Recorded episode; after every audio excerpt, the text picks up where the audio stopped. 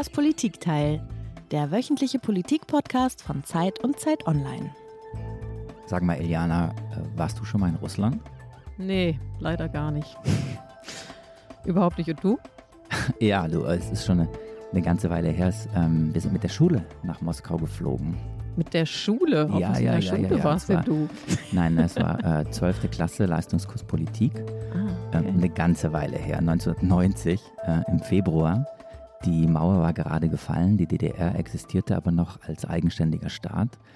Wie du weißt, komme ich ja aus Stuttgart. Wir sind damals mit einem paar Kumpels mit dem Kleinbus von Stuttgart nach Berlin gefahren in der Nacht im Februar, sind dann, ich glaube, halb vier, halb fünf morgens irgendwie in Berlin angekommen und dann bin ich das erste Mal in meinem Leben morgens um fünf an einem Februarmorgen durchs Brandenburger Tor gegangen. Werde ich nie vergessen. War unfassbar, so eine Gänsehautszene. Und dann sind wir am nächsten Tag von Schönefeld aus nach Moskau geflogen und waren dann eben eine Woche mit der Klasse in Moskau. wow, das ist aber echt super spannend. Also, dass das möglich war im Leistungskurs. Ich habe jetzt mal nachgerechnet. Damit hast du die 30 Jahre Abi schon hinter dir, ne? Zehn, ja, zehn. Okay, okay. Na gut, jetzt versuche ich mal den Bogen zu schlagen. Also rein journalistisch betrachtet ist es ja so, dass eigentlich Russland äh, gerade so der Place to be ist, oder? Die geopolitischen Provokationen von Wladimir Putin an den Rändern seines Landes, also von Russland, haben ja, man denke an die Annexion der Krim beispielsweise, gewissermaßen Tradition. Aber wenn man jetzt mal ein paar Wochen zurückdenkt, dann ähm, treibt es der Präsident wieder mal auf die Spitze. Also denken wir an die Ukraine, da hat er vor Weihnachten schon 100.000 Soldaten zusammengezogen und schwere Waffen aufgefahren. Und äh, um gleich darauf einen umfangreichen Forderungskatalog an den Westen zu übermitteln. Und man hatte so ein bisschen den Eindruck, das war wie eine Erpressung. Wenn ihr meinen Willen erfüllt, bin ich vielleicht bereit abzuziehen, oder? Ja, absolut. Also Erpressung ist, glaube ich, das richtige Wort. Erpressung oder Bluff. Darüber müssen wir in, in dieser äh, Woche und in dieser Ausgabe des Politikteils sprechen. Und äh, dieser Frage und was nun von beiden hier gerade stattfindet, Erpressung oder Bluff, da ist man dieser Woche vielleicht äh, in der Antwort ein Stück näher gekommen, denn es gab gleich an drei Stellen, an drei Orten in diesen Wochen Verhandlungen zwischen den Amerikanern und den Russen. An drei Orten sind sich diese beiden Staaten und die Vertreter dieser beiden Staaten begegnet. Da war zum einen am das Treffen äh, in Genf, der, der Außenminister bzw. der stellvertretenden russischen Außenministers. Dann tagte am Mittwoch nach äh, zweieinhalb Jahren erstmals wieder der NATO-Russland-Rat. Und heute am Tag unserer Aufzeichnung, wir zeichnen das Politikteil ja immer am Donnerstag schon auf, am heutigen Donnerstag ist die Ukraine Thema in der OSZE, in der eben auch Russland Mitglied ist. Und die große Frage, die nicht nur wir hier im Podcast, sondern die sich ganz viele eben stellen, lautet, sind diese Gespräche jetzt Anfang einer neuen Ära im Verhältnis des Westens zu Russland, einer, einer besseren Ära? Oder ist es der Beginn einer neuen Eiszeit? Was genau will Putin eigentlich? Blöfft er eben nur äh, oder treibt er die Eskalation auf die Spitze? Und für uns in Deutschland die nicht ganz unwesentliche Frage, die sich ja auch an die neue Regierung stellt, was kann und was muss man eigentlich tun, um das Schlimmste noch zu verhindern? Eigentlich eine Menge Fragen, eine Menge große Absolut, Fragen, die wir uns hier absolut. vorgenommen haben für die Stunde. Und äh, dafür haben wir uns einen Gast oder wie wir hier immer sagen, eine Gästin eingeladen, die Russland sehr gut kennt. Und ähm, die, so hat sie mir im Vorgespräch erzählt, äh, wenn Corona nicht über die Welt gekommen wäre, ähm, jetzt vielleicht sogar gerade in Moskau oder mindestens in Russland weilen würde. Wo genau, weiß ich nicht. Sie saß nämlich schon auf gepackten Koffern, um vor Ort für ihre Promotion zu recherchieren. Also, die Rede ist von Sarah Pagung. Die 33-Jährige hat äh, Politikwissenschaften studiert und arbeitet als Russland-Expertin für die DGAP. Und ihr Fokus liegt, wie man sich denken kann, auf der russischen Außen- und Sicherheits- und Informationspolitik. Und wir freuen uns sehr, dass Sie da sind, Frau Pagung. Hallo. Und wie alle unsere Gäste und Gästinnen hat auch Frau äh, Pagung uns ein Geräusch mitgebracht, was uns zum heutigen Thema hinführen soll.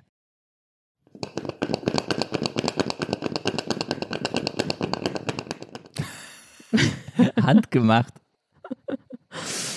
Na, was hast du für eine Assoziation? Ich denke ja so ein bisschen an so ein Überraschungsei oder so. Äh, Ich würde sagen, geschüttelt, aber nicht gerührt. Okay, Frau Pagung, lösen Sie es auf. Was ist es? Ja, das ist beides gar nicht, äh, gar nicht so schlecht. Es ist eine Matroschka, die ich mir bei meinem ersten längeren Russlandaufenthalt gekauft habe. Und es ist wirklich eine sehr schöne handbemalte, die die russischen Präsidenten abbildet und auch die Generalsekretäre der KPDSU und zurückgeht bis zu Zar Nikolaus. Also es sind sehr viele kleine Puppen, die da am Ende rauskommen. Und das ist so ein bisschen mein, einer meiner Lieblingsdekorationsgegenstände in meiner Wohnstube. Und warum haben Sie denn genau das mitgebracht? Also Matroschka, das sind eben diese Puppen, ne? wo äh, jede Menge kleine Puppen in den Bäuchen von den wiederum kleineren Puppen drin sind. Warum haben Sie sich entschieden, das Geräusch mitzubringen? Also zum einen aus einem persönlichen Grund. Es erinnert mich sehr an dieses äh, eine Jahr, was ich in, in Russland hatte, direkt nach dem Studium. Und ich denke gerne daran zurück. Und es erinnert mich immer so ein wenig daran, aber auch, weil es manchmal ein wenig ein Sinnbild ist für meine Forschung oder auch für den Themen, die ich mich beschäftige. Denn ich beschäftige mich ja hauptsächlich mit russischer Außen- und Sicherheitspolitik. Aber wenn man das verstehen will, muss man das eigentlich so ein bisschen öffnen und dann findet man meistens ganz viel Innenpolitik. Und manchmal denke ich mir, das ist ein bisschen wie so eine Matroschka, wo man dann die, die große Puppe der Außenpolitik aufmacht und dann so lauter kleine andere darin findet, die man sich dann genauer anschauen muss. Was ist denn für Sie das letzte, überraschendste, kleinste Matroschka-Stück, das, das Sie gefunden haben? Vielleicht in dieser Woche oder in dieser Zeit? In dieser Woche? Innenpolitisch?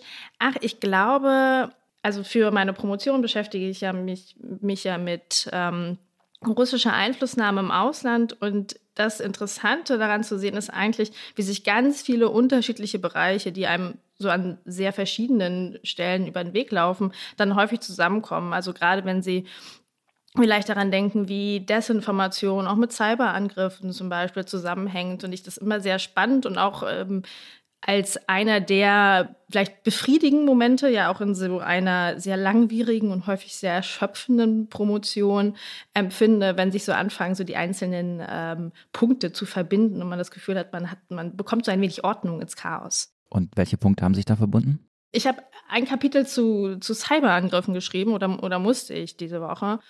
Und es ging so ein bisschen um den Zusammenhang, wie Cyberangriffe nicht nur dazu verwendet werden, Systeme und Netzwerke zu zerstören, also das, was wir in Deutschland ja auch häufig diskutieren, Angriffe auf ähm, Infrastruktur beispielsweise, sondern indem es auch genutzt wird, um Informationen zu gewinnen und die dann danach beispielsweise in Desinformations- oder Propagandakampagnen zu nutzen. Also der Hack auf die Demokraten 2016 ist ja ein sehr gutes Beispiel. Also man hat einen Cy mit einem Cyberangriff Informationen gewonnen, die man danach veröffentlicht hat und das ist eben den Demokraten dann in der Wahl ja massiv auf die Füße gefallen. Ich habe es noch nicht ganz verstanden, warum diese Woche? Was war diese Woche jetzt neu? Ach so, einfach weil ich dieses Kapitel diese Woche geschrieben habe. Also das äh, hat jetzt keinen zeitgeschichtlichen Hintergrund, sondern einfach sozusagen einen Hintergrund in meiner Forschung. Die Spannungen zwischen Russland und dem Westen sind enorm, seitdem Moskau Zehntausende Soldaten im Grenzgebiet zur Ukraine zusammengezogen hat. Nachdem Telefonate der Präsidenten Biden und Putin keine Lösung brachten, finden diese Woche weitere hochrangige Gespräche statt. Heute trifft die stellvertretende US-Außenministerin ihren russischen Amtskollegen in Genf. Übermorgen ist der Konflikt dann auch Thema im NATO-Russland-Rat in Brüssel und am Wochenende bei der OSZE in Wien. Die stellvertretende US-Außenministerin Sherman warnte Russland im Anschluss an die Zusammenkunft erneut vor einem Einmarsch in die Ukraine. Russlands Vize-Außenminister Ryabkov nannte das Gespräch professionell, tiefgründig und konkret. Er versicherte, der Kreml plane keinen Angriff auf das Nachbarland. Die Differenzen zwischen Russland und dem Westen im Ukraine-Konflikt bleiben bestehen. Ein Treffen des NATO-Russland-Rats in Brüssel brachte keine Annäherung. Man bleibe gesprächsbereit, so NATO-Generalsekretär Stoltenberg. Moskau stehe aber etwa in der Frage eines möglichen Beitritts der Ukraine zum westlichen Militärbündnis kein Veto zu. Ich frage nur deshalb äh, nach dieser Woche, weil wir äh, in dieser Woche ja in, diesen, in dieser Zeit der Verhandlungen stehen, weil sich äh, Amerikaner und Russen diese Woche äh, getroffen haben. Das ist, glaube ich, auch das Erste, worüber wir jetzt in dieser Stunde sprechen müssen. Die Frage, was hat sich in dieser Woche verändert? Was ist durch die Gespräche vielleicht anders geworden? Was ist für Sie neu am Ende dieser Woche? Also wirklich überraschend fand ich die Verhandlungen diese Woche ehrlich gesagt nicht. Also was vielleicht ein bisschen das, das Positive ist, wenn man das überhaupt sagen kann, ist diese Woche, dass die Gespräche ja zwischen den USA, zwischen Russland, zwischen der NATO und Russland und auch zwischen der OSZE und Russland nicht zu einem Abbruch geführt haben. Also dass wir noch keinen Punkt haben, an dem die Verhandlungsbemühungen jetzt wirklich gestoppt sind. Aber ich sage eben auch wenig überrascht, weil es kaum zu erwarten war, dass wir diese Woche einen großen Durchbruch haben. Also von da aus genauso richtig überraschend äh, ist es diese Woche noch nicht, aber ich glaube, sehr entscheidend werden die nächsten vielleicht ein bis zwei Wochen, wenn wir sehen werden, welche Folgen diese Verhandlungen wirklich haben werden. Ich glaube, das dauert noch ein bisschen, bis das wirklich auch in den Hauptstädten besprochen ist und bis da eine Strategie entstanden ist, wie es weitergeht. Sie, Sie sagen, das Ergebnis hat Sie nicht überrascht. Man könnte ja sagen, vielleicht war es überraschend, dass man sich überhaupt auf so einer hohen Ebene getroffen hat und Gespräche stattgefunden haben. Also die Washington Post hat vor dem Treffen in Genf äh, diesen Vergleich gezogen, wissen Sie bestimmt, zum Münchner Abkommen von 1938. Damals hatten ähm, äh, Frankreich und England eben der Zerschlagung der Tschechoslowakei zugestimmt und den Frieden zu retten. Und das war sozusagen oder gilt bis heute als Paradebeispiel für ein falsches Appeasement. Was denken Sie, ist dieser Vergleich statthaft? Also grundsätzlich sind natürlich Vergleiche ich, mit dem Nationalsozialismus oder dem Dritten Reich, ich glaube, da muss man immer ein bisschen vorsichtig sein, weil man da natürlich auch im Zweifelsfall Russland Dinge unterstellt, die dann vielleicht auch etwas übers Ziel hinausschießen. Also da wäre ich grundsätzlich etwas über, überfordert äh, oder äh, also wäre ich vorsichtig. Ich glaube aber, also es hat natürlich einen Punkt. Also es ist ganz einfach so, dass Russland mit Aggression, mit Eskalation die USA oder den Westen an den Tisch zwingt. Das haben wir ja nicht nur jetzt gesehen, sondern das ist ja genauso auch schon im Frühjahr und Sommer passiert, nach dem letzten Truppenaufmarsch an der ukrainisch-russischen Grenze. Nachdem es dann ja ein Treffen zwischen Biden und Putin im Juni in Genf gab. Wir können das auch im Bereich ähm, der Cyberangriffe, also des Cyberwarfare sehen. Das ist so ein bisschen ja, das ist so ein bisschen der rote Faden, der sich durchzieht, so wie es, wie es immer funktioniert. Die Frage ist natürlich, was ist die Alternative? Also hätte man sich nicht auf diese Gespräche eingelassen, hätte das natürlich bedeuten können, dass man das Risiko für eine russische Invasion in der Ukraine noch weiter erhöht.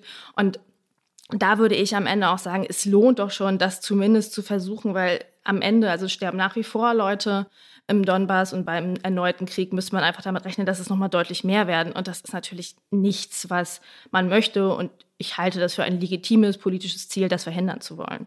Und das war wahrscheinlich auch der Grund, warum die äh, stellvertretende amerikanische Außenministerin Wendy Sherman äh, betont hat, es sind keine Verhandlungen, sondern es sind Gespräche. Ne? Und was soll man tun? Zumindest sprechen muss man ja, anstatt den Kontakt ganz abzubrechen. Es gibt einen, nämlich den Chef der Münchner Sicherheitskonferenz, Wolfgang Ischinger, der das Ganze für meinen, zu meinem Eindruck relativ positiv bewertet hat. Hören wir das mal an. Äh, die russische militärische Rüstung ist zwar äh, enorm und Russland verfügt über genauso viele, ja sogar ein paar mehr Nuklearwaffen als die USA, aber die russische Wirtschaftskraft ist kleiner als die von Italien und Russland weiß ganz genau, dass es niemals einen längeren, ausgedehnten militärischen Konflikt mit irgendjemandem aushalten könnte. Das übersteigt schlicht und ergreifend die, äh, die russischen Fähigkeiten. Das weiß Präsident Putin auch ganz genau. Das heißt, hier handelt es sich um ein militärisch-strategisches Pokerspiel. Er will möglichst viel diplomatisch rausholen. Und deswegen müssen wir darauf setzen, dass aus diesem heutigen Gespräch viele, viele weitere Gespräche werden über ganz komplizierte Rüstungskontrollfragen. Äh, und ich bin gar nicht so pessimistisch, dass dabei auch etwas Sinnvolles für beide Seiten Akzeptables herauskommen könnte. Wolfgang Ischinger hat gesagt, er will möglichst viel diplomatisch rausholen, also Wladimir Putin natürlich. Und ähm, Ischinger hofft, dass für beide Seiten möglichst was Akzeptables herauskommt. Was, wie könnte denn ein akzeptabler Kompromiss in Ihrer Ansicht nach aussehen? Also ich glaube, das, was als mögliches Verhandlungsziel jetzt auf dem Tisch liegt, sind ja zwei Sachen. Das ist zum einen ähm, der Bereich Rüstungskontrolle insbesondere hinsichtlich von Kurz- und Mittelstreckenraketen und deren Stationierung in Europa, sowohl von russischer Seite als auch von NATO-Seite. Und das andere ist eine Begrenzung von Militärübungen in einem dann noch festzulegenden Korridor entlang der entlang der Grenze. Das ist das, was sich zum einen im russischen Verhandlungsaufschlag findet, der ja schon im Dezember veröffentlicht wurde und wo auch die USA und die NATO Verhandlungsbereitschaft signalisiert haben. Das Problem daran ist, dass das natürlich nicht die weitreichenden, auch rechtlich verbindenden Sicherheitsgarantien sind, die Russland gefordert hat. insbesondere hinsichtlich der NATO-Osterweiterung oder auch der generellen Stationierung von NATO-Truppen in den östlichen NATO-Mitgliedstaaten. Das heißt, die, die 100.000 Euro-Frage, wenn Sie so wollen, ist jetzt, reicht das Russland, reicht das Moskau, um wirklich ähm, Verhandlungen anzustreben und da auch zu einem Ziel zu kommen? Oder reicht es eben nicht? Und selbst wenn es reicht, ist natürlich die Frage, führen diese Verhandlungen wirklich zu etwas? Also gerade Verhandlungen im Rüstungskontrollbereich sind sehr komplex, sehr langwierig mit wahnsinnig vielen Details. Also da kann auch selbst, wenn da jetzt noch was hinterherkommt, wirklich noch viel scheitern. So sehr komplex und sehr langwierig, das sind immer die Dinge, denen wir uns im Politikteil hier in einer Stunde am allerliebsten widmen. Lassen Sie uns einmal versuchen, das jetzt ein bisschen abzuschichten. Also ich glaube, wir müssen in diesem Gespräch, in dieser Stunde einmal sehr konkret darüber reden, was Putin will. Wir hatten uns ja als so eine Leitfrage vorgenommen, ist das ein Bluff oder droht die maximale Eskalation? Wir werden in diesem Gespräch über Szenarien reden, darüber, was in Russland tatsächlich los ist und was eben auch äh, hinter den einzelnen strategischen Ankündigungen, hinter den einzelnen Forderungen des, des russischen Präsidenten tatsächlich steckt. Wir müssen, darauf wollen wir, glaube ich, am Schluss auch zusteuern, über die deutsche Rolle reden und die Frage, sitzen wir, also wir Deutsche, oder unsere Bundesregierung sitzt sie nur am Katzentisch in diesen Verhandlungen und bei diesen Gesprächen. Ist das irgendwie so ein amerikanisch-russisches Power-Game, was hier gerade abläuft und was bedeutet es eigentlich für Europa?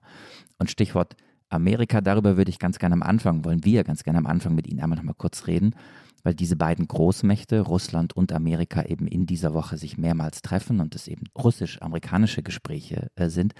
Lassen Sie uns ganz kurz einmal nach Amerika blicken. Und lassen uns einmal kurz auf die sozusagen andere Seite des Verhandlungstisches äh, schauen, wer oder was da gerade mit Putin sich trifft. I was alone with him in his office. That's how it came about. It was when President Bush had said, I've looked in his eyes and saw a soul. I said, looked in your eyes, and I don't think you have a soul. And looked back at me and said, we understand each other. Look, most important thing dealing with foreign leaders in my experience, and I've dealt with an awful lot of them over my career, is just know the other guy. So you know Vladimir Putin. You think he's a killer? Mm-hmm. I do. So what price must he pay? The price he's going to pay, well, you'll see shortly. We have many things to discuss, including trade and including uh, some disarmament, some uh, uh, little protectionism, perhaps, in a very positive way. And we're going to discuss a lot of different things. Uh, we've had great meetings. We have a very, very good relationship. And we look forward to spending some very good time together. A lot of very positive things going to come out of the relationship. So, den zweiten Herrn, den wir da gerade gehört haben mit dem Blitzlicht und Fotografengeklacker, das war ein Mann, den wir länger nicht gehört haben, der frühere amerikanische Präsident Trump. Den haben wir länger nicht gehört, weil er länger nicht Präsident ist, aber er ist nicht weg vom Fenster. Seine Spuren wirken nach bis heute. Und eine dieser Spuren ist, dass ähm, Trump immer sehr positiv über Putin gesprochen hat. Eine äh, fantastische Beziehung hätten diese beiden Staaten, Amerika und Russland. Das hat Trump gesagt. Davor hörten wir ganz andere Worte vom aktuellen amerikanischen Präsidenten von Joe Biden, der verbal gesehen, entschuldigen Sie bitte die Formulierung, ziemlich auf die Kacke gehauen hat.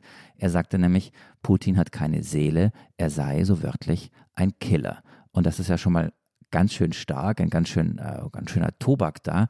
Und da haut er, glaube ich, zu Beginn von Gesprächen schon mal einen richtigen Pflock ein. Wenn Sie jetzt einmal auf Joe Biden, auf den aktuellen Präsidenten schauen, Frau Pagung, ähm, wie tritt er denn nun gegenüber Russland jenseits des Verbalen wirklich auf? Wie lautet aus Ihrer Sicht seine Bilanz und sein Handeln?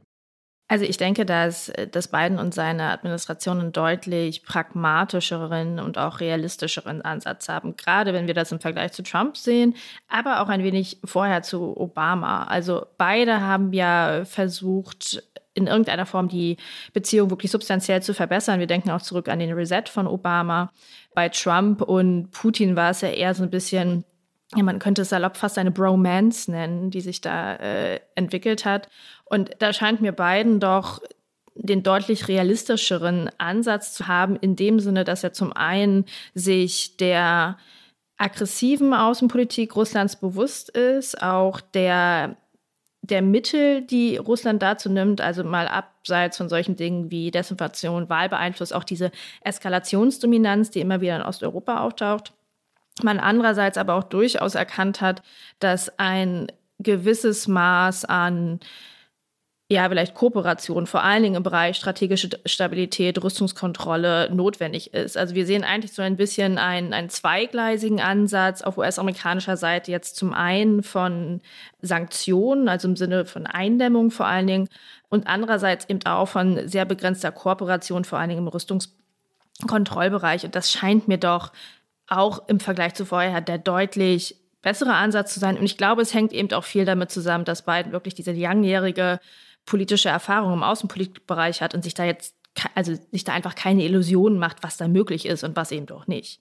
Er macht sich keine Illusionen, sagen Sie. Er hat auf der anderen Seite einen, äh, einen komplett unberechenbaren Verhandlungspartner, nämlich Wladimir Putin. Lassen Sie uns doch jetzt einsteigen mal in die äh, Szenarien. Ja, also was könnte eigentlich dahinter stecken, hinter dem Verhalten, was wir an, äh, von Wladimir Putin sehen seit Wochen und im Grunde seit Monaten? Fangen wir mit dem ersten Szenario an. Alles ist nur ein großer Bluff. Der Putin lässt die Muskeln spielen und hat im Grunde genommen ohnehin nicht ernsthaft vor, in der Ukraine einzumarschieren und einen Krieg zu starten. Für wie wahrscheinlich halten Sie dieses Szenario? Das halte ich ehrlich gesagt für das am wenigsten wahrscheinliche Szenario. Also wenn wir uns kurz anschauen, was dahinter steckt, kann natürlich dafür sprechen, dass Putin gelernt hat über die letzten Jahre, dass der Westen sich vor allen Dingen an den Verhandlungstisch bewegen lässt, wenn man wirklich eine aggressive Außenpolitik durchführt, wenn man es, wenn man Eskalation vorantreibt. Also das haben wir letztes Jahr ja schon mit dem Truppenaufmarsch gesehen und dem anschließenden Treffen von beiden Putin und dass natürlich auch eine russische Intervention in der Ukraine mit durchaus enormen Kosten verbunden werde. Stichwort Sanktionen, ähm, also bis hin zum Ausschuss äh, aus dem SWIFT äh, System wird es ja diskutiert und das wären natürlich durchaus enorme Konsequenzen für Russland. Trotzdem halte ich es nicht für sonderlich wahrscheinlich, einfach weil der Truppenaufmarsch von seiner Struktur, von seinem Aufbau her sehr glaubwürdig ist und weil man natürlich auch sagen muss, Russland hat 2008 in Georgien und auch 2014 in der Ukraine ja bewiesen, dass es davor nicht zurückschickt. Also von da aus würde ich dem die geringste Wahrscheinlichkeit zuordnen.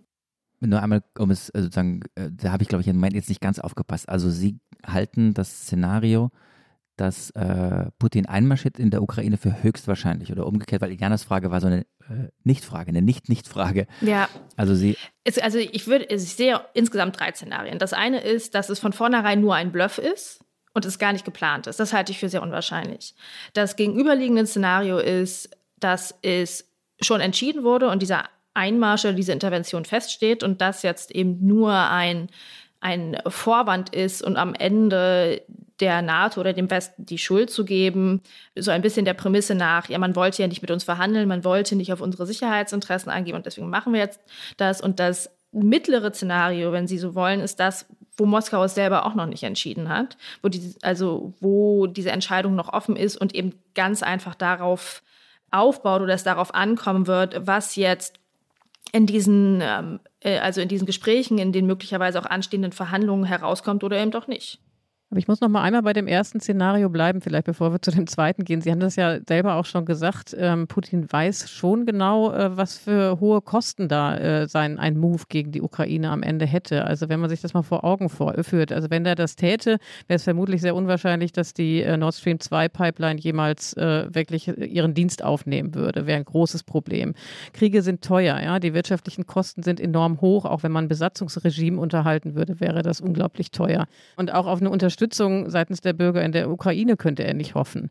Hinzu kommen die ganzen Sanktionen, die angedroht wurden, wo ja äh, auch sehr klar auf dem Tisch liegt, was das einfach für ihn und für sein Land wirtschaftlich bedrohen würde. Also könnte er, also warum sollte er dieses Risiko eingehen? Das hängt natürlich am Ende davon ab, wie man diese Risiken bewertet und welche Prioritäten man hat. Und ich glaube, der, der Fehler, der auch 2013, 2014 in der Bewertung passiert ist und bei dem wir vielleicht jetzt aufpassen müssen, dass er uns auch nicht wieder passiert, ist, dass das Ziel oder das Rational von Moskau und auch von den Machteliten und von Putin selbst nicht eine ja, ich sag mal, eine prosperierende Zukunft für, für Russland ist, sondern ganz einfach der Machterhalt. Und wenn wir uns dann anschauen, welche, welches Verständnis von internationaler Politik und vor allen Dingen von den Beziehungen in Osteuropa Russland hat, dann ist es eben so, dass man einen Regimesturz von westlicher Seite befürchtet, im Sinne einer Farbrevolution. Das ist ja auch das, was man unterstellt, was in der Ukraine passiert ist, im arabischen Frühling, auch in Georgien, also das Stürzen von pro-russischen Regimen durch den Westen und das Ersetzen mit pro-westlichen Regimen. Und das ist quasi das Risikoszenario. Und wenn wir uns dann das anschauen, dann erscheint es durchaus rational diesen Machterhalt, und das ist ja das oberste Ziel, auch mit massiven Mitteln und vor allen Dingen auch unter wirklich großen Kosten voranzutreiben, weil man eben so an dieser Macht hängt. Und ich glaube, das ist, wie gesagt, so ein bisschen der Fehler, dass man diese Ziele oder diese Prioritäten von wirtschaftlicher Prosperität, von Multilateralismus, von guten Beziehungen im Westen überbewertet, während das im Russland selbst eben nicht so die ausschlaggebende Rolle spielt.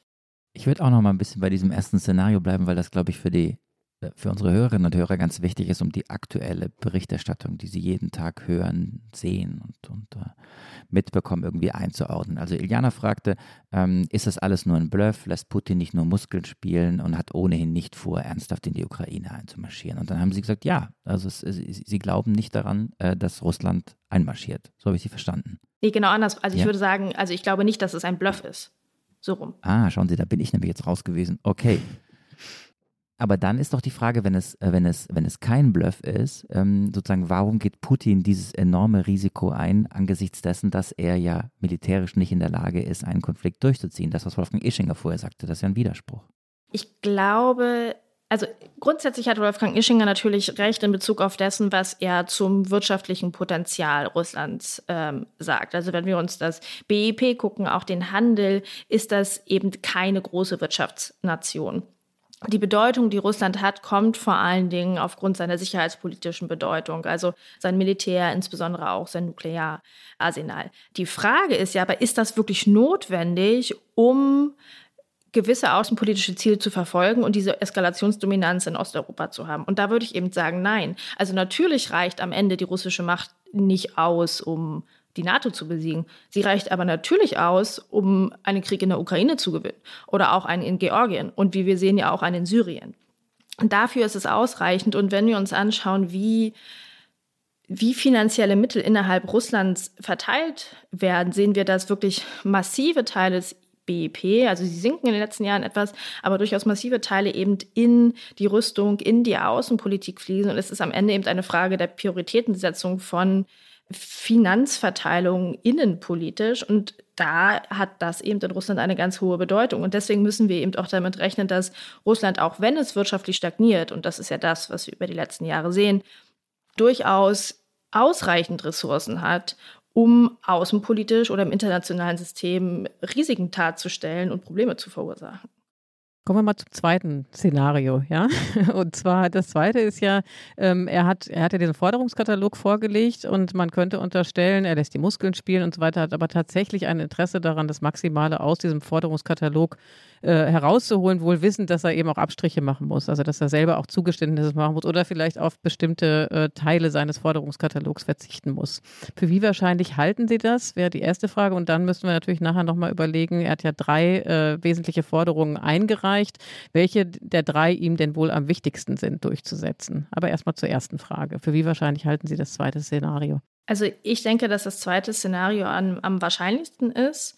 Ähm, und zwar aus zwei Gründen. Zum einen wäre es ein ganz schön großer Aufwand, diese, also alle diese Truppen äh, zusammenzuziehen und gleichzeitig auch diese Verhandlungen ähm, jetzt mit der NATO, mit den USA anzustreben, was ja wirklich auch sehr zeitraumend ist, wenn also wenn nicht beides am Ende eine realistische Option für ihn ist. Und es macht natürlich auch Sinn, indem man möglichst viele Truppen an der ukrainisch russischen Grenze versammelt, eine möglichst glaubhafte und große Drohkulisse aufbaut, hofft man natürlich, ein möglichst, möglichst weitgehende Zugeständnisse vom Westen zu bekommen. Also ich halte das für das realistischste Szenario. Mhm.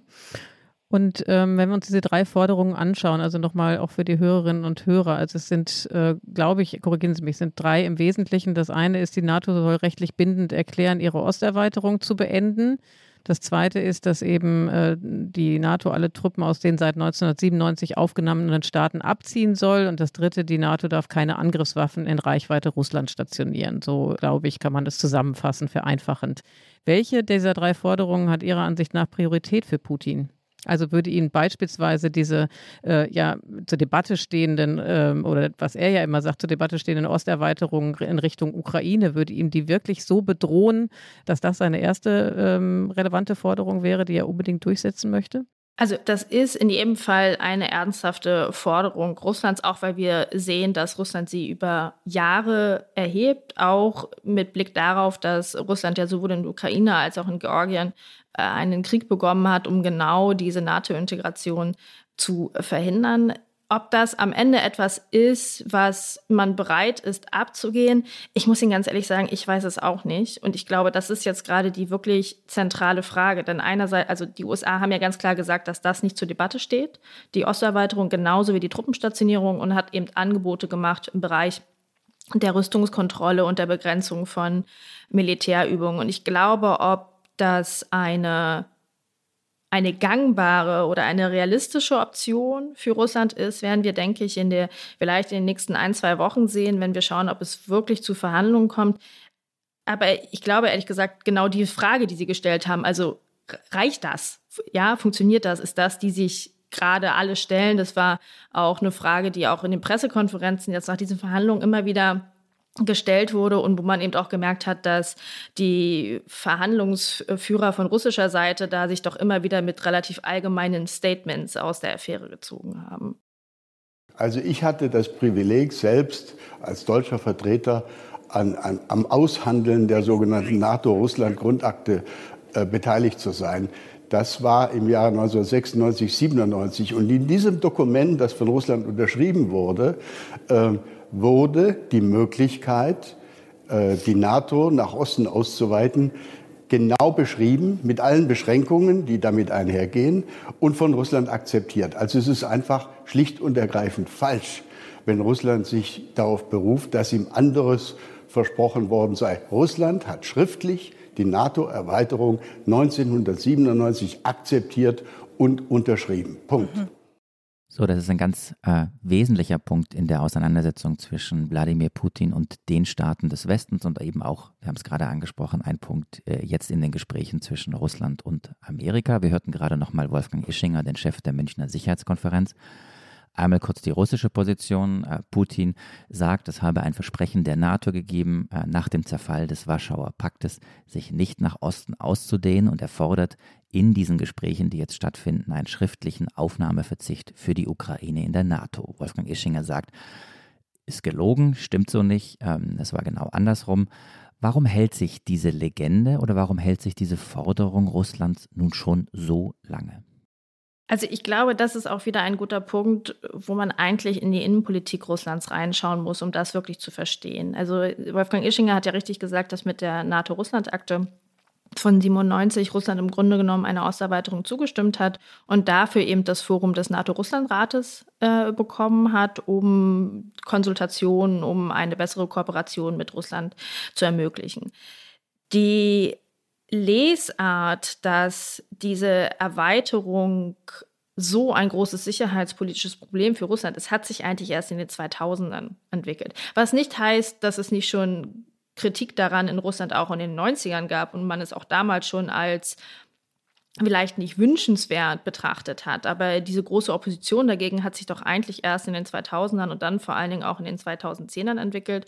Und das hat vor allen Dingen innenpolitische Gründe, indem sich eben diese diese Lesart einer Machtbedrohung durch die Osterweiterung Richtung Russland ähm, durchgesetzt hat, im Sinne, dass der Westen einen, einen Regimesturz in Russland forcieren will, ähnlich wie aus russischer Lesart er es äh, in der Ukraine betrieben hat, 2004 und 2013 oder auch in Georgien, äh, auch im arabischen Frühling.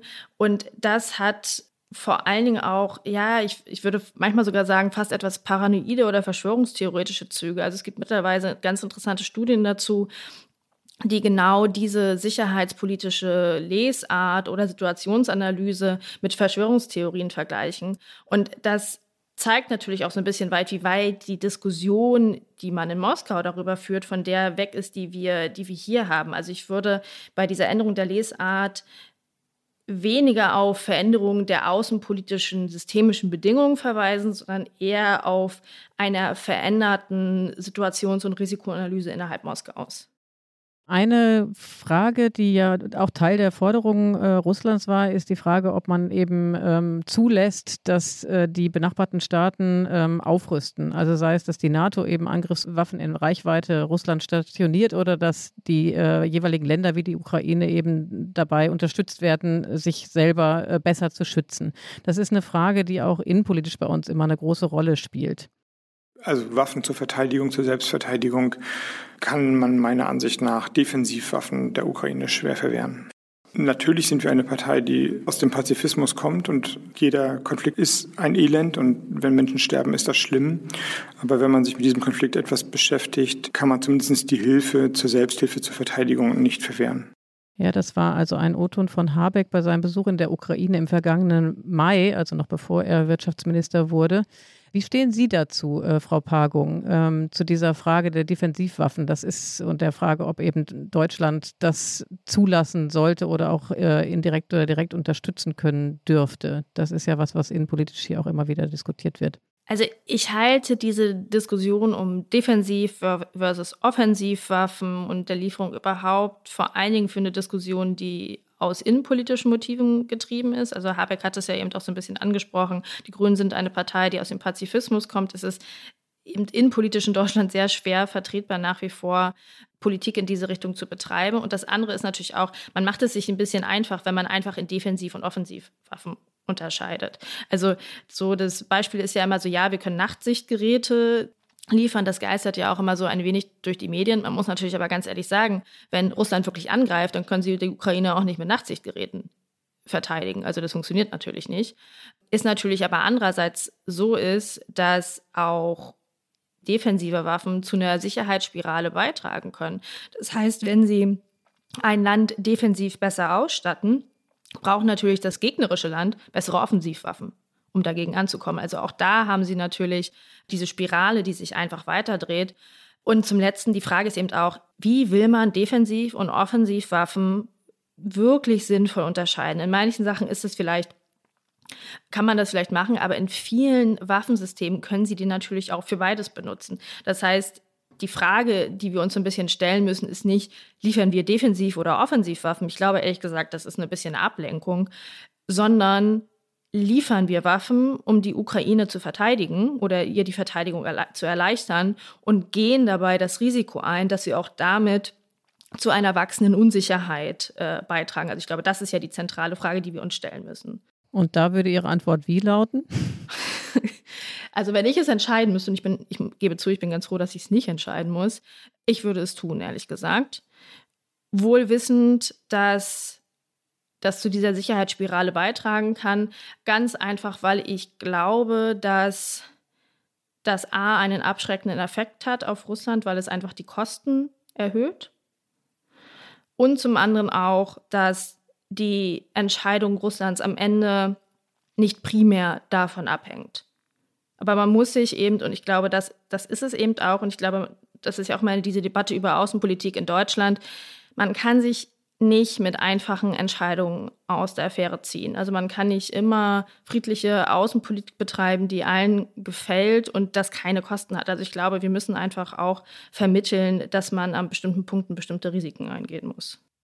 Jetzt passiert ja in vielen Ländern rund um Russland oder in vielen russischen Nachbarstaaten im Augenblick einiges. Wir sprechen jetzt schon eine ganze Weile hier über den Konflikt an der russisch-ukrainischen Grenze.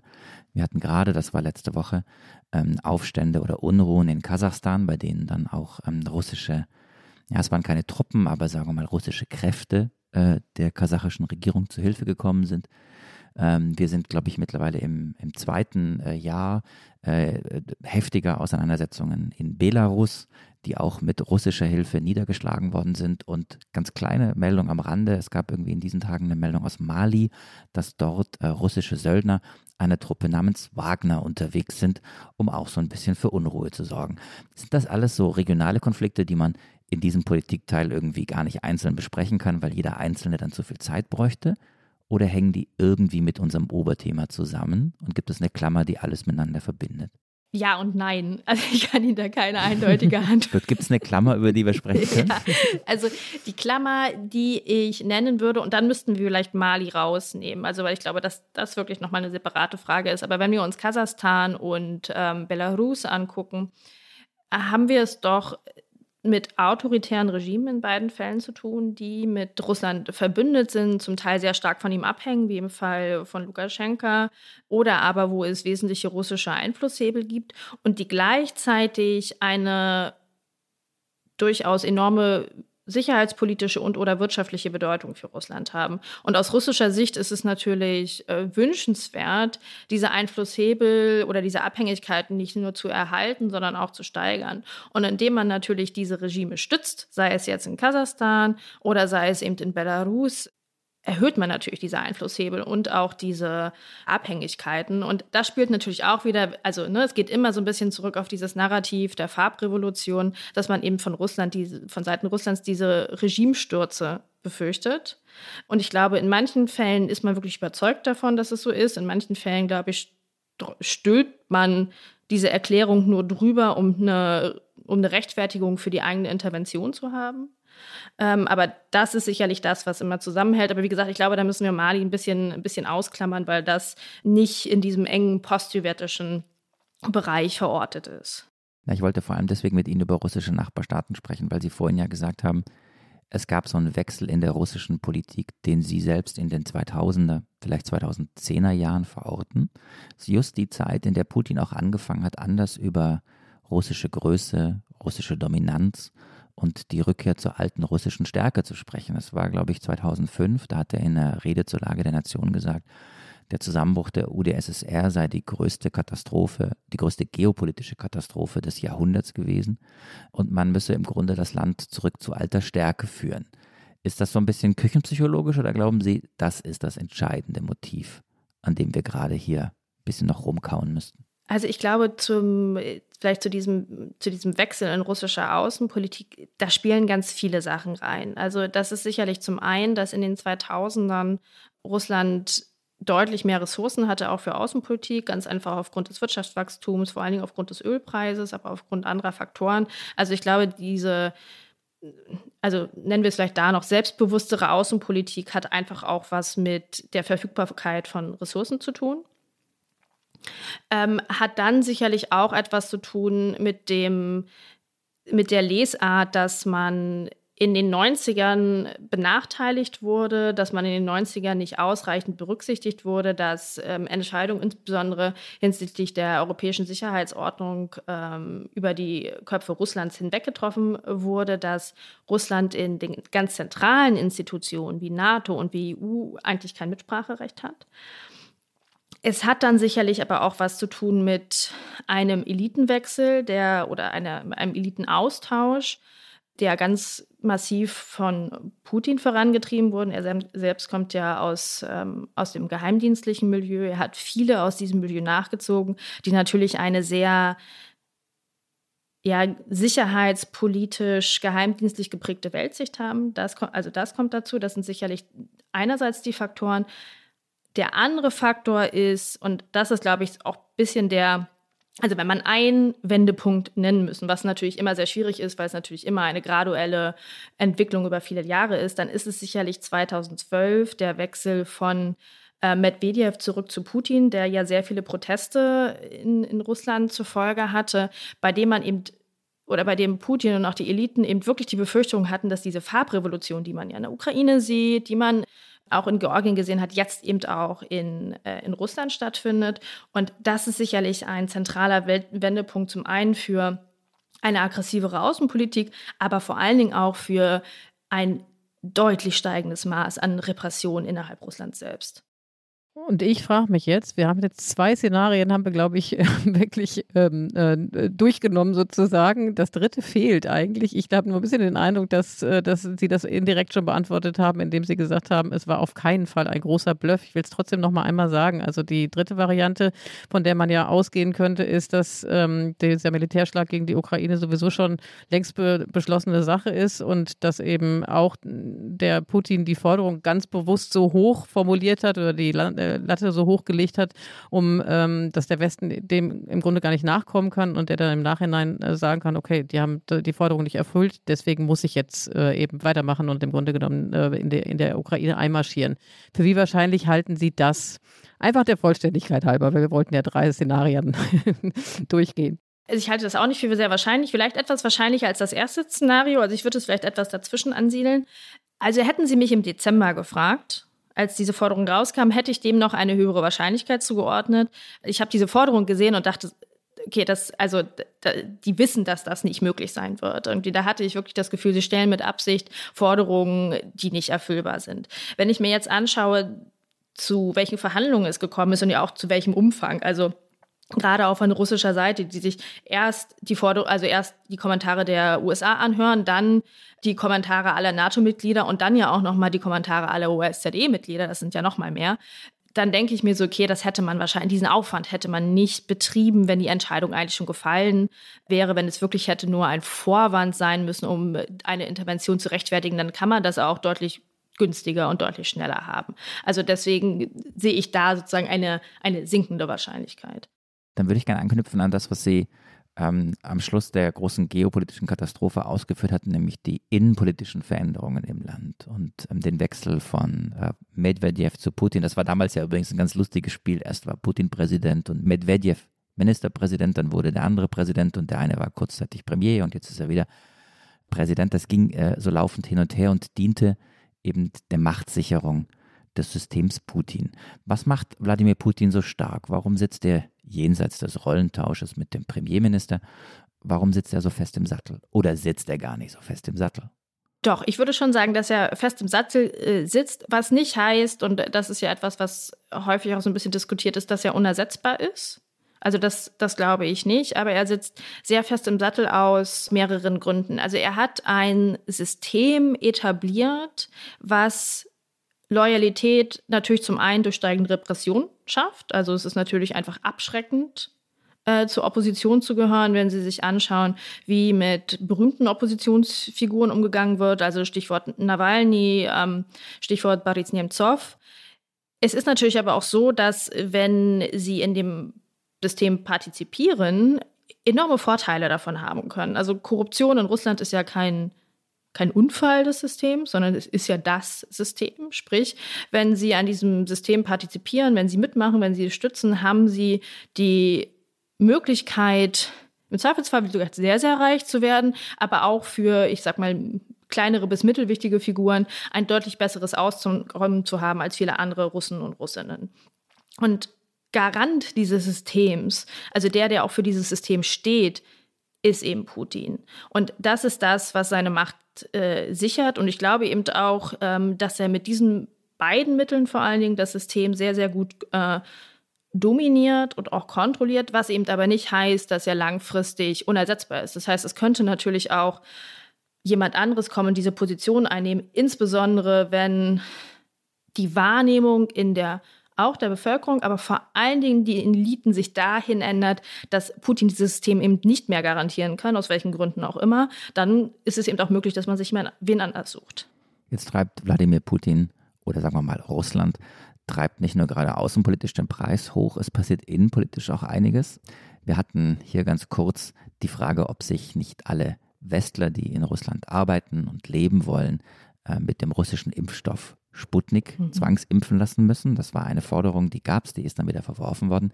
Aber es gibt immer mehr Repressionen oder sagen wir mal Forderungen gegenüber westlichen Bürgern, die eben in Russland leben und arbeiten wollen. Ein jüngstes Beispiel ist die umfangreiche Gesundheitsprüfung, die es jetzt geben soll, inklusive regelmäßiger Röntgenchecks und Blutproben. Also ich würde mal salopp sagen, alles sehr, sehr unangenehm.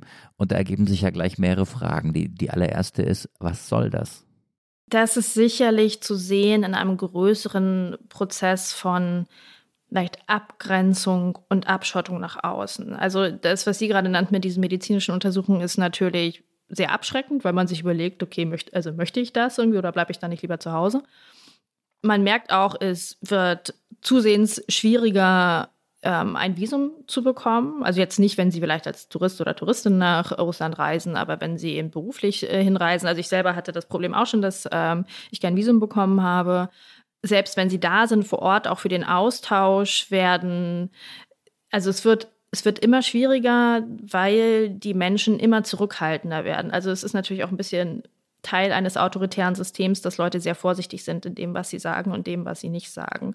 Das heißt, ich würde das alles eher sehen im Sinne einer, ähm, einer Abschottung, einer Abgrenzung, auch ein bisschen einer ja, eines Außenvorlassen von oder eines Unterbinden von Kontakten mit dem, mit dem Ausland, insbesondere auch mit dem, mit dem westlichen Ausland.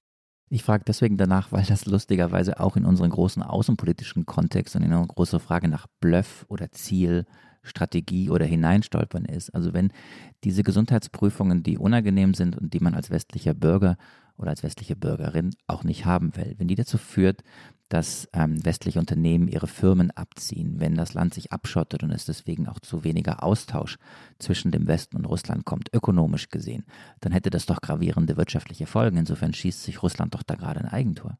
Das kommt wieder darauf an, welches Ziel sie setzen. Also natürlich Wirtschaftlich ist das schwierig, auch kulturell ist das natürlich möglicherweise sogar noch viel schwieriger. Das kann man natürlich auch schon sagen, wenn man an die Folgen der, des Krieges im Donbass und der Annexion der Krim denkt. Auch da gab es ja durchaus schmerzhafte Wirtschaftssanktionen. Und ganz offensichtlich ist Moskau bereit, das in Kauf zu nehmen. Und ich glaube eben, dass das daran hängt, dass das oberste Ziel eben nicht die wirtschaftlich prosperierende Nation ist, die ja die Steigerung des Lebensstandards für die Bevölkerung oder ein, ich weiß nicht, ein, ein kultureller Austausch oder eine wirtschaftliche Weiterentwicklung, wie auch immer sie das äh, formulieren möchten, sondern der Machterhalt in der, der Eliten. Und für die ist eben ein, ein Austausch nach außen vor allen Dingen auch ein, eine Gefahr für den eigenen Machterhalt, für das eigene Narrativ zum Machterhalt, für die eigene Legitimation. Sie können das ja auch an, an anderen Sachen sehen. Also wenn Sie nochmal genauer in die Wirtschaftspolitik schauen,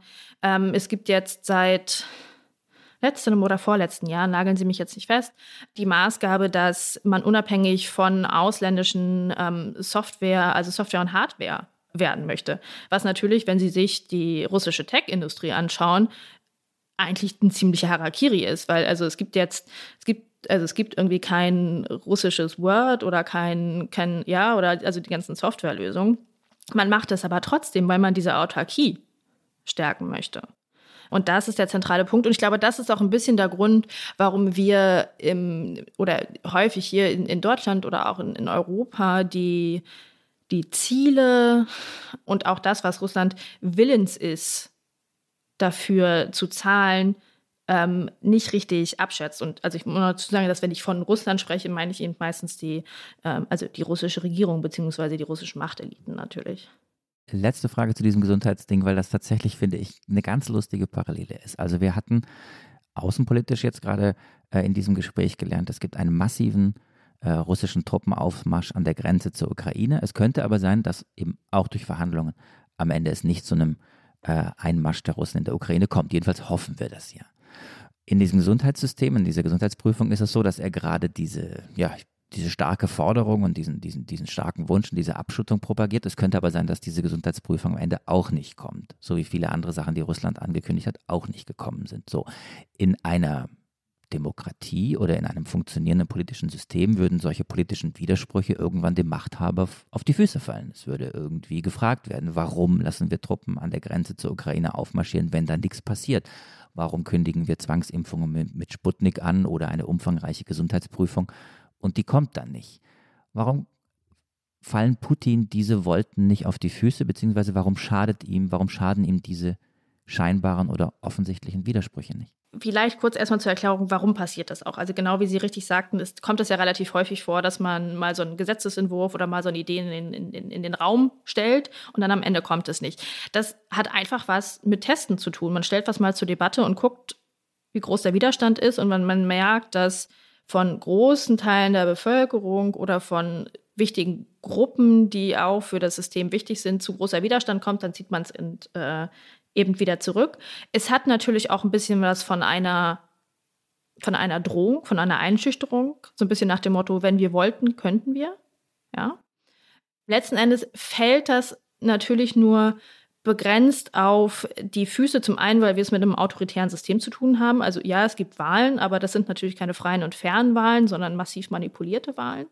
Es fällt weniger auf die Füße aufgrund dieser großen Repression. Die Menschen überlegen sich ganz genau, was sie sagen und was sie nicht sagen. Und dann hat das sicherlich auch ein bisschen zu, mit einem Effekt zu tun, dass Putin selbst so ein bisschen so wie Väterchen Frost über dem System schwebt.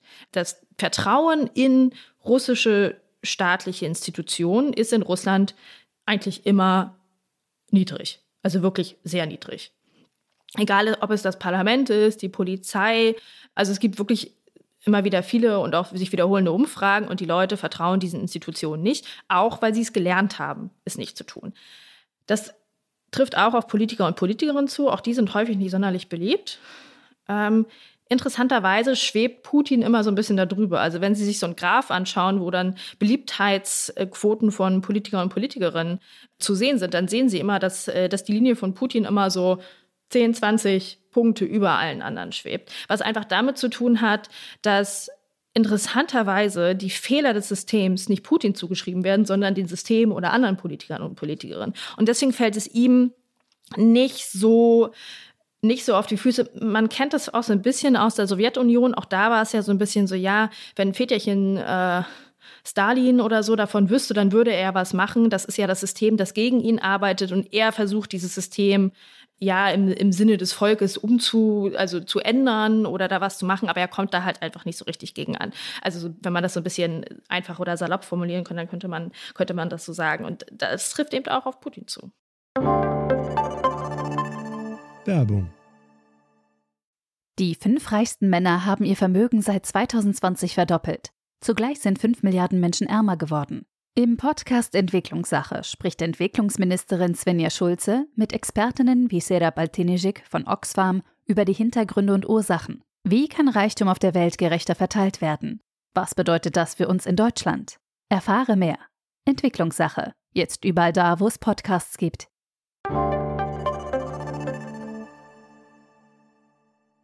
So, das ist ein bisschen die Stelle in dem Politikteil, die, wir häufiger haben, dass man an dieser Stelle wahnsinnig gerne immer weiter fragen würde. Jetzt gerade, wo wir bei der Innenpolitik sind und äh, ich zumindest merke, Sie äh, haben da einfach ein größeres Verständnis und eine größere Nähe zu diesem Land und können so viel, so viel verständlicher machen.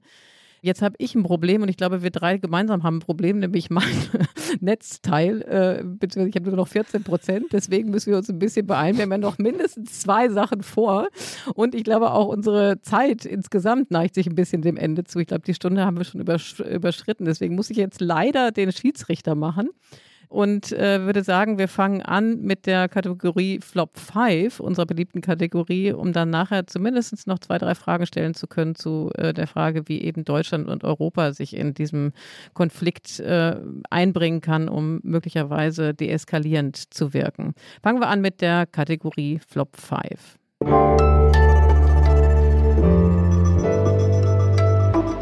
Die Flop 5.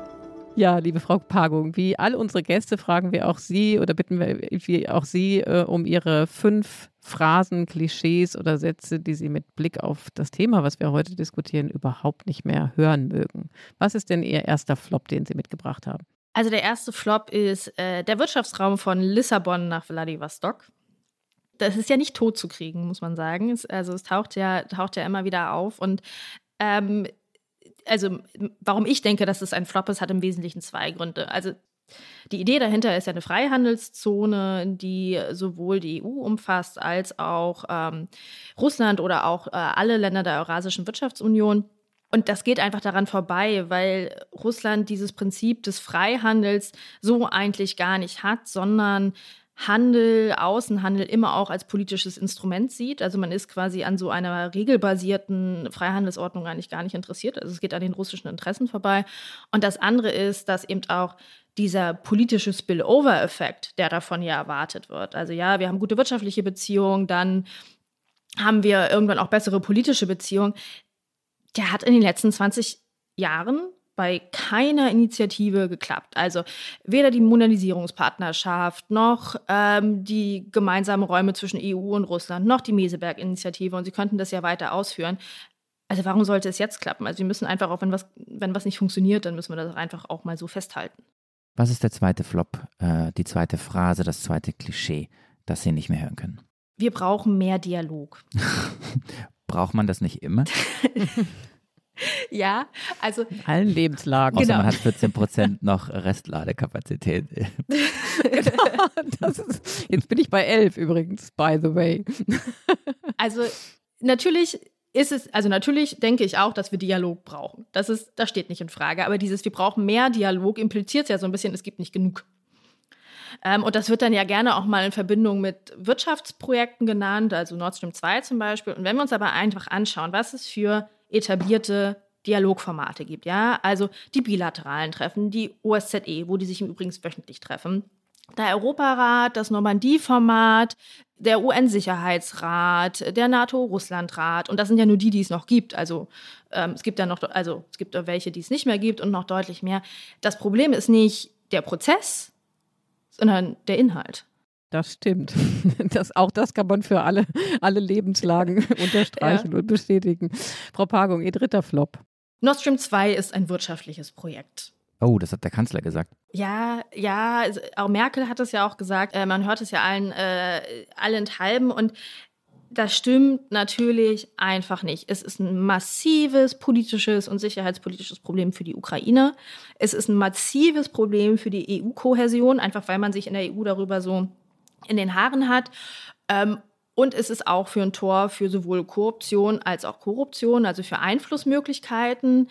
Ähm, das heißt, also einfach die politische Dimension dieses Projektes zu negieren, ist wirklich fernab der Realität. Was Sie jetzt nicht sehen können, liebe Hörerinnen und Hörer, ist, was hier gerade passiert. Wir sind ja, während wir uns remote-mäßig äh, unterhalten, auch per Video irgendwie zugeschaltet, Iliana also Kopfstand hat sie noch nicht gemacht im Studio, war aber kurz davor. Jedenfalls hat sie äh, gerade, ich sagte, dass du gerade Kopfstand fast gemacht hast. Jedenfalls hast du hier dein komplettes Studio umgebaut auf der Suche nach einem Ladeteil. Deswegen haben wir, bevor wir über den vierten Flop sprechen, den ersten Top-Punkt des Tages, denn Iliana hat jetzt ein Ladeteil und wir können weiterreden. Yes! Ähm, also, Flop 4. Flop 4. Deutschland hat eine historische Schuld gegenüber Russland. Auch das stimmt natürlich wieder. Also ich will nicht sagen, dass man die nicht hat. Das Problem ist nur, man hat die historische Schuld ja eigentlich gegenüber der Sowjetunion. Und da gehören natürlich auch viele andere Länder dazu. Die Ukraine, das Baltikum, ähm, Belarus auch wieder. Also das heißt, gerade dieses Argument zum Beispiel zu nutzen für Nord Stream 2, was ja massiv zulasten der Ukraine geht, ist also stimmt nicht, also kommt natürlich einfach nicht hin. Plus, man hat natürlich auch eine historische Verantwortung gegenüber den Ländern Mittelosteuropas. Also denken Sie beispielsweise an Polen. Also das ist einfach verkürzt. Mhm. Und Ihr fünfter Flop? Der fünfte Flop ich, äh, ist nur noch was Innenpolitisches. Mir fielen nämlich auch wahnsinnig viele zur Innenpolitik ein und ich habe mir dann einen ausgesucht. Und das ist, Russland braucht noch Zeit auf dem Weg zur Demokratie. Oder auch gerne gesagt, alle anderen haben ja auch sehr lange gebraucht.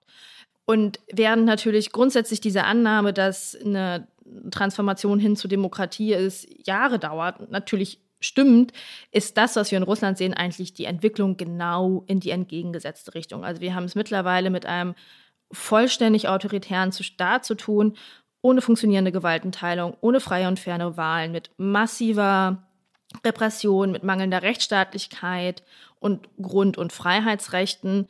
Und das verstärkt sich immer mehr. Also zu glauben, dass daraus mit den aktuellen Machthabern und Machthaberinnen eine Demokratie wird, ist einfach nicht haltbar.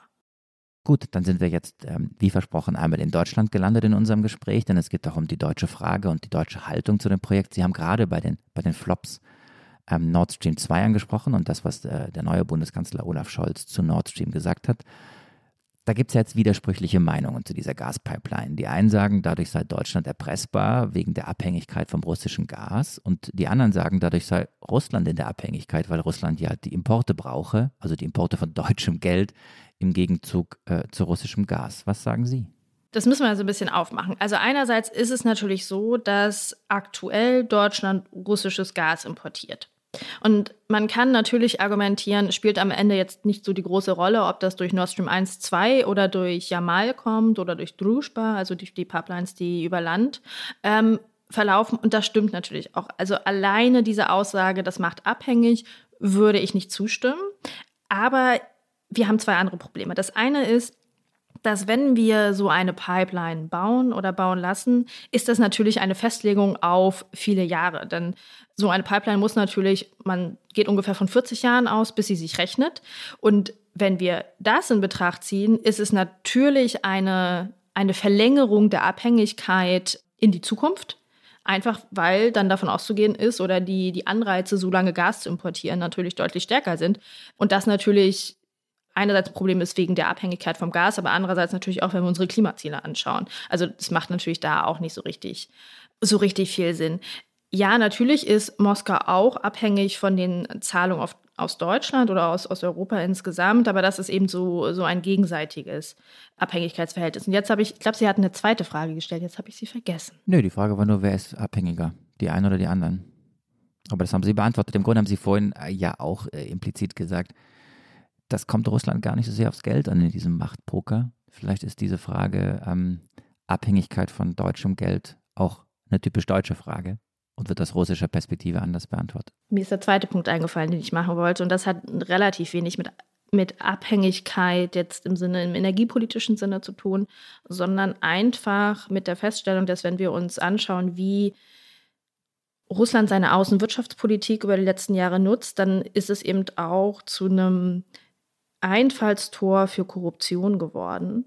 Das heißt, die Frage ist, inwiefern ähm, solche Wirtschaftsprojekte eben auch ein Risiko für Korruption, aber auch für vielleicht generelle Einflussnahme im legitimen Bereich, also im Sinne von Korruption bieten. Auch das ist ein Risiko. Ich glaube, den Perspektivenwechsel, den wir in Deutschland vor allen Dingen brauchen, ist, wirtschaftliche Kooperation nicht mehr nur als Chance zu sehen, vor allen Dingen als Chance auch für politische Kooperation und bessere politische Beziehungen, sondern vor allen Dingen auch als Risikofaktor für Korruption. Und das scheint mir das scheint mir beispielsweise bei Teilen der Parteien wie den Grünen, in, in, Teilen auch der FDP, ganz gut verstanden worden zu sein. Bei der SPD und gar nicht zu sprechen von Linken und AfD ist diese Erkenntnis leider noch nicht so richtig durchgedrungen.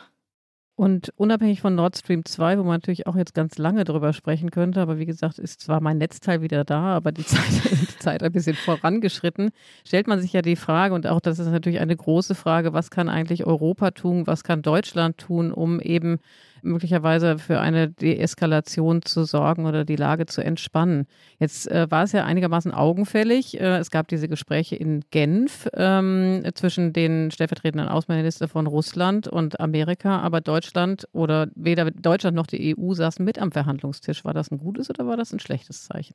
Also für die EU und Europa ist es natürlich nicht wünschenswert, denn es geht natürlich um Kernsicherheitsinteressen in Europa. Und wenn man da nicht mit am, am Tisch sitzt, ist es natürlich schwierig. Das hat sicherlich damit zu tun, und da sind die Europäer und Europäerinnen auch einfach teilweise selber mit Schuld, dass wir sicherheitspolitisch nach wie vor massiv von den USA abhängig sind. Ohne die USA könnten wir uns im Ernstfall nicht verteidigen.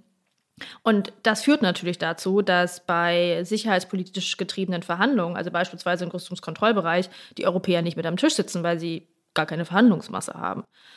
Was aber nicht heißt, dass die EU vollkommen vollkommen machtlos ist. Also können da verschiedene Punkte aufmachen. Also zum einen sind es die, natürlich die Sanktionen. Durch die deutlich größere wirtschaftliche Verflechtung hat man natürlich hier einen deutlich größeren Hebel gegenüber Russland. Also das ist auch einer der Gründe, wo oder einer der Bereiche, wo die USA eine Kooperation mit Europa eigentlich auch braucht, damit Sanktionen so richtig wirkungsvoll werden.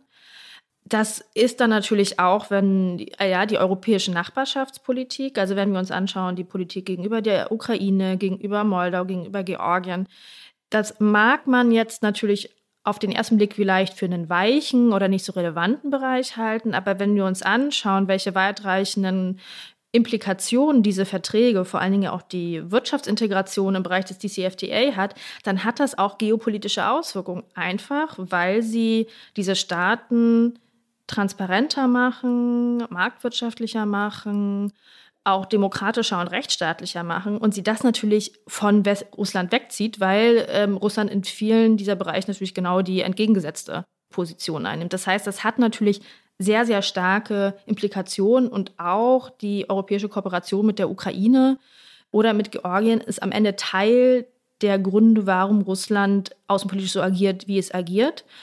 Und auch, wenn wir uns anschauen, wie Konfliktbearbeitung bis jetzt gelaufen ist im Falle der Ukraine, das Normandie-Format und das Minsk-Abkommen ist rein europäisch zustande gekommen. Möglicherweise werden die USA es jetzt am Ende retten müssen.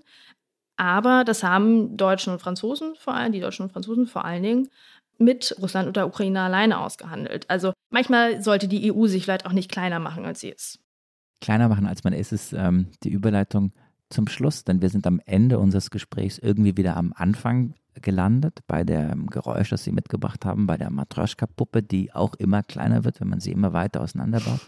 Ähm, und ich fand es eigentlich ganz schön, nein, nicht ganz schön, ich fand es sehr schön, wie wir diese Puppe im Grunde, dieses Thema so puppenmäßig irgendwie jetzt in dieser letzten Stunde immer weiter auseinandergebaut haben, wie wir manchmal auch gemerkt haben, nee, man muss es wieder ein Stück weit in die andere Richtung zusammensetzen. Ähm, jedenfalls hängt alles mit allem zusammen, wie so häufig im Leben. Iliana, und jetzt müssen wir Danke sagen, oder? Ja, wir müssen Danke sagen bei Pia von Zeit Online, bei unserem äh, Producern, den Pool Artists und natürlich bei äh, unserer Carlotta Wald, die uns jede Woche bei der Recherche und bei der, zu, dem Zusammensuchen von O-Tönen unterstützt. Und ähm, äh, in der nächsten Woche sind an dieser Stelle wieder unsere Kollegen Tina Hildebrand und Heinrich Wefing am Start. Und wer bis dahin Lust hat, äh, Podcasts zu hören, findet im großen Reich der Zeit und Zeit Online Podcasts ganz viele, unter anderem der tägliche Nachrichtenpodcast Was jetzt? Wir müssen vor allem bei Ihnen Danke sagen, liebe Sarah Pagung. Danke für diese interessante, wirklich wundervolle Stunde. Als kleines oder größeres Dankeschön bekommen Sie, nein, keine Puppe von uns geschenkt, sondern Sie bekommen den Kaffeebecher des Politikteils, den Kaffeebecher für unterwegs. Den können Sie auch aufmachen und dann mal gucken, vielleicht ist ja außer Kaffee noch was anderes Ein kleiner drin. Kaffeebecher drin. genau. Jedenfalls können Sie, liebe Hörerinnen und Hörer, wenn Sie wollen, diesen Kaffeebecher für unterwegs ähm, auch im Fanshop des Politikteils erwerben. Die Adresse kennen Sie mittlerweile, sage ich heute mal nicht auswendig. Wow. Hammer, Marc. oder? Aber stattdessen sagen wir Tschüss und ich würde sagen, wir sagen auf Russisch Tschüss, oder, Frau Pagung? Ja, Baka oder das Vidania. Baka? Ja, das ist so, das ist eher Tschüss. Also das ist weniger formeller, weil sie Tschüss sagen. Das ist Baka. Ja, dann machen wir es informell, oder? Okay, dann sagen wir mal Baka, oder? Baka. Bis zum nächsten Mal. Vielen Dank, Frau Pagung. Vielen Dank.